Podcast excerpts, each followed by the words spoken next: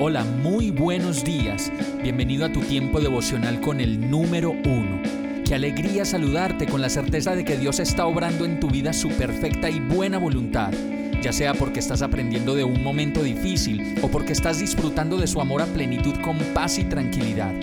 Llegó la hora de tomar tu Biblia, pues de seguro Dios te va a hablar, te va a reconfortar y lo mejor de todo, te va a dar las respuestas que estabas buscando. ¿Qué esperas? Vamos, súbete de una vez en este pequeño pero eterno vuelo devocional con destino al cielo.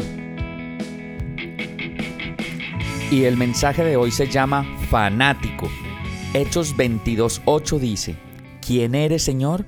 Pregunté. Yo soy Jesús de Nazaret a quien tú persigues, me contestó él.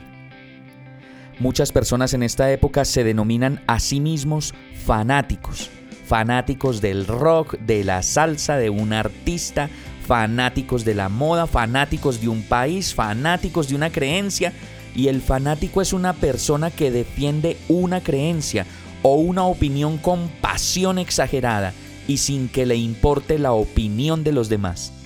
Por eso vemos personas que defienden a capa y espada a Platón, a Mars, a Da Vinci, a Lady Gaga, a Shakira, a Trump, un reggaetonero, bueno, infinidad de personas que se vuelven objeto de adoración e idolatría como si fueran un gran modelo a seguir.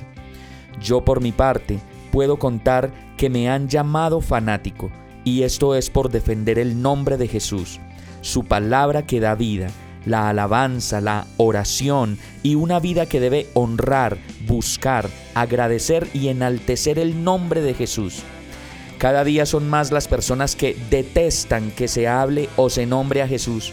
Y eso es porque ellos piensan que si somos seguidores de Jesús debemos ser perfectos, pero aman hablar de otras personas, que sin ser como Jesús, para ellos son un modelo de vida y de existencia a seguir.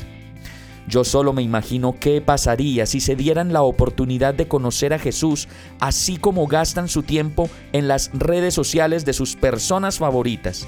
Si eso sucediera finalmente, dejarías de lado todo lo demás y quedarías extasiado con el verdadero amor, el verdadero modelo y el verdadero Dios.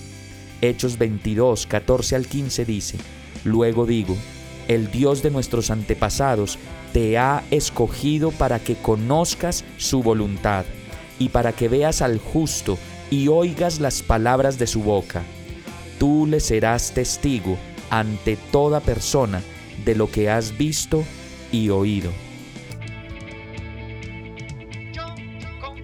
Hemos llegado al final de este tiempo con el número uno no te detengas, sigue meditando durante todo tu día en Dios, descansa en Él, suelta los remos y déjate llevar por el viento suave y apacible de su Santo Espíritu.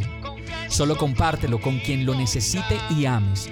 Hoy, de la mano de Dios, todo será un gran día. Para más información visita nuestra página www.iglesiabierta.com o llámanos al 313-334-0116. Oramos y rogamos para que cada día te enamores más de Dios y para que no pares de pasar todo tu tiempo con el número uno